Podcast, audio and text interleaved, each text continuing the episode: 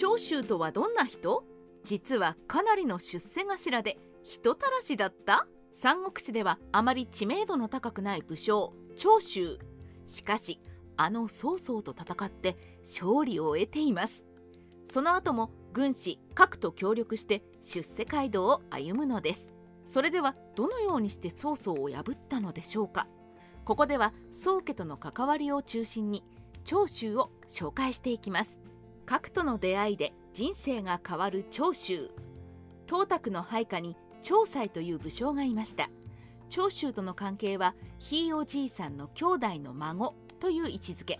ほぼ他人に近い親戚です。しかし親戚同士のつながりが強い中国の伝統でこうした遠い親戚であっても密接に関わり合うことがありました。そうした縁で長州は東卓の部下の部下という位を得ます。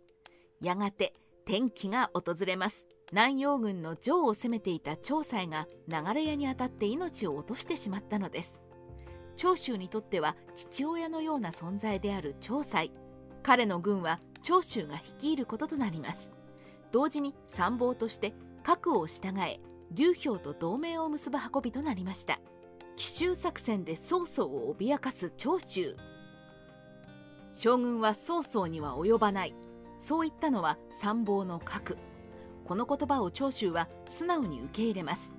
西暦197年曹操軍が南陽軍幾水に陣を張ります。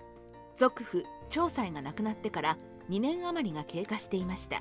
曹操にはかなわないと信じ込んでいた長州は曹操に降参の意を示します。調子に乗った曹操は亡き長妻の妻をお持ち帰り曹操の行動はスキャンダルに発展します。すると長州は曹操に恨みを抱くのでした。どこで知ったのか曹操はこの事実を知り先手を打とうと長州暗殺計画を立てます。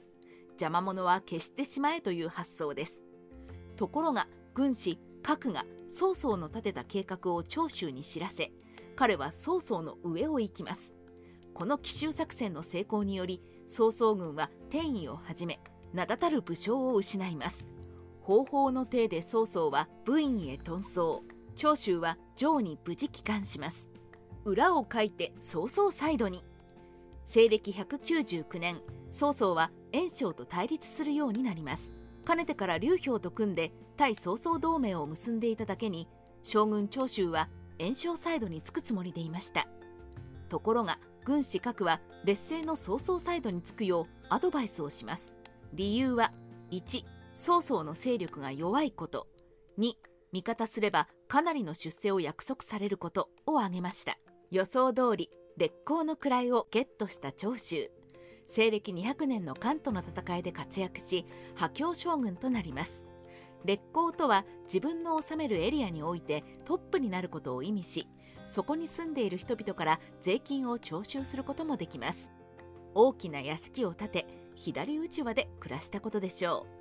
例を挙げると南陽軍の烈公となると本人は南陽公と呼ばれるようになります。そして南陽国が成立するのです。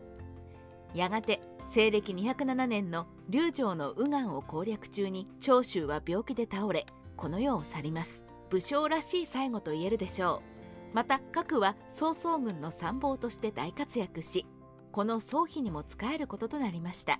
三国志ライター。上海クジラの独り言。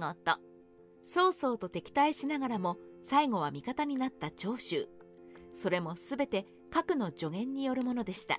核との出会いがなければ長州は炎症サイドについてあっという間に曹操にやられていたでしょう。核は長州に仕えていたため自分が生き延びるために長州を勝たせる必要があったのです。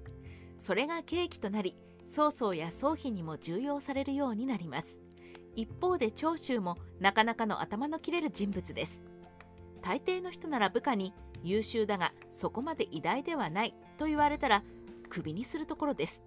ところが自分のスキルを的確に見極めているとして受け入れ以後は核に判断を仰ぐようになります。この長州の冷静さも彼が生き延びた要素の一つ。一度奇襲をかけて打ちのめした曹操の配下となるのです。例えるならサッカー選手がレアル・マドリードの誘いを断ってカタールのチームに行くようなもの。柔軟な思考を持っていなければなかなかできない芸当です。同様に核の助言が優れていたことも示しています。核がいなければ長州は破教将軍に上り詰めることはなかったでしょう。